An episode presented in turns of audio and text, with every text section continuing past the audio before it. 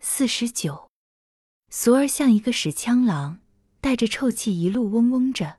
他的谣言已经发生了影响。有几个妇女围在临街的碾栅门口说话，一见春儿过来，就散开进去了，故意拿大枪吆喝拉碾的牲口。春儿走过去，他们又从门口探出身子来。春儿不理他们，走到医生家里来。医生出去看病了，医生的小媳妇儿上下打量着春儿。我怎么了？春儿笑着说你在我身上看出什么毛病来了吗？没有，：“医生的小媳妇说，有句话我不能不告诉你，有话说吧。春儿坐在炕沿上，姐姐，小媳妇站在对面，把手搭在春儿的膝盖上，亲热地说咱俩虽然不是紧邻当院，从小可像亲姐妹一样。你有什么话就直截了当说吧。：‘春儿说，怎么学起田耀武的说话来？我们小时一块儿到人家地里拾麦穗，小媳妇说，披着星星出去，带着月亮回来。欣赏的时候，我们俩坐在一棵柳树下面，分着吃一块糠饼子。田大瞎子那老狗拿着棍子追我们，骂得我们多难听！别叫大麦穗突破了你们的裤裆呀！你还记得吧？记得春儿点点头。我们穷人家的孩子要争狼赌气，小媳妇说，鳞片儿要正，脚跟儿要稳，衣服是要自己穿破，不能叫人从背后指点破。我觉得我这当姐姐的，并没有给你丢人。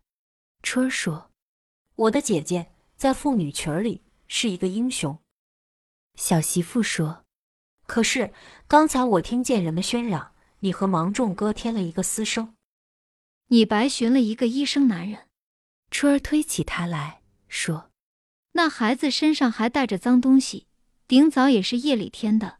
前天我才打过仗，爬到崔家老坟的大杨树尖上。你看我的模样气色，像刚坐了月子的吗？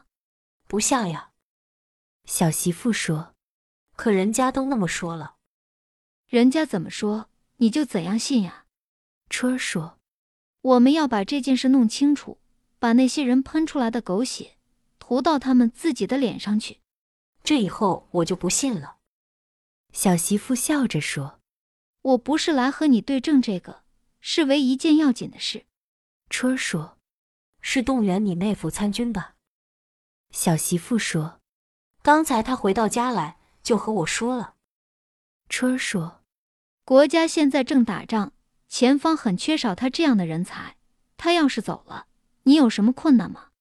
困难是有啊，我那姐姐小媳妇说，头一条是钱，她有这点手艺，地方上的人信服她，推着辆车子绕世界跑，我们的吃穿就不发愁。可是呢，现在我们正打日本，谁也不能光替自己打算。虽说我有这么一条困难，实在并不成问题儿。春儿笑了。小媳妇又说，我家有三亩半地，麦秋两季，它也算得上半个长工。有个阴天下雨，街上一擦一滑的，他替我担桶水；房子漏了，他上去抹点泥；他走了，我去求水。他走了，春儿说。村里要照顾抗暑、耕讲收割，有人帮助。你的水瓮里总得常常满着，房顶而上也不能看见一棵草。我也可以下地，小媳妇说我上房，腿也不会打颤儿。有困难我要不说，不是在姐姐面前作假了。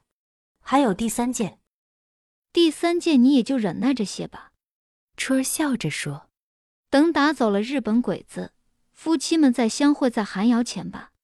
那就叫他去吧。小媳妇说。”从医生家出来，春儿准备好词儿到识字班去。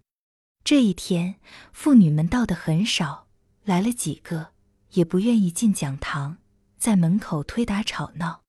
从来没到过的田大瞎子的老婆和轻易不来的俗儿，却肩并肩地占据了前边的座。春儿走到讲台上，说：“今天我来讲一段儿，是和咱们妇女顶有关系的结婚生小孩子的事儿。站在门口的人们一听，都挤进来了，有的笑得捂着嘴，有的用两只手把眼睛也盖起来。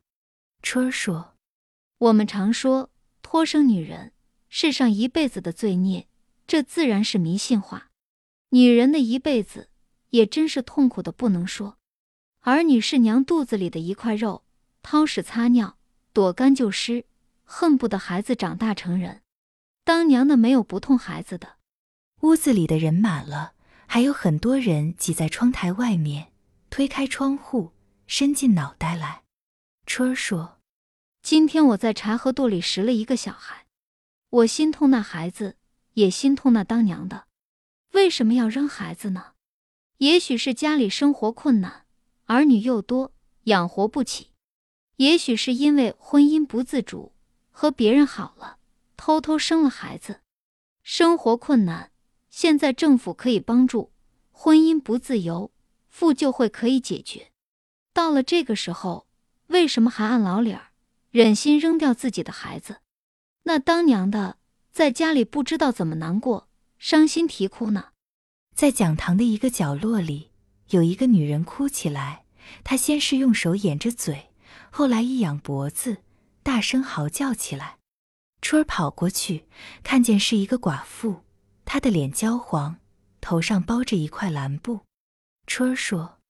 嫂子，你不是早就闹病吗？家去吧。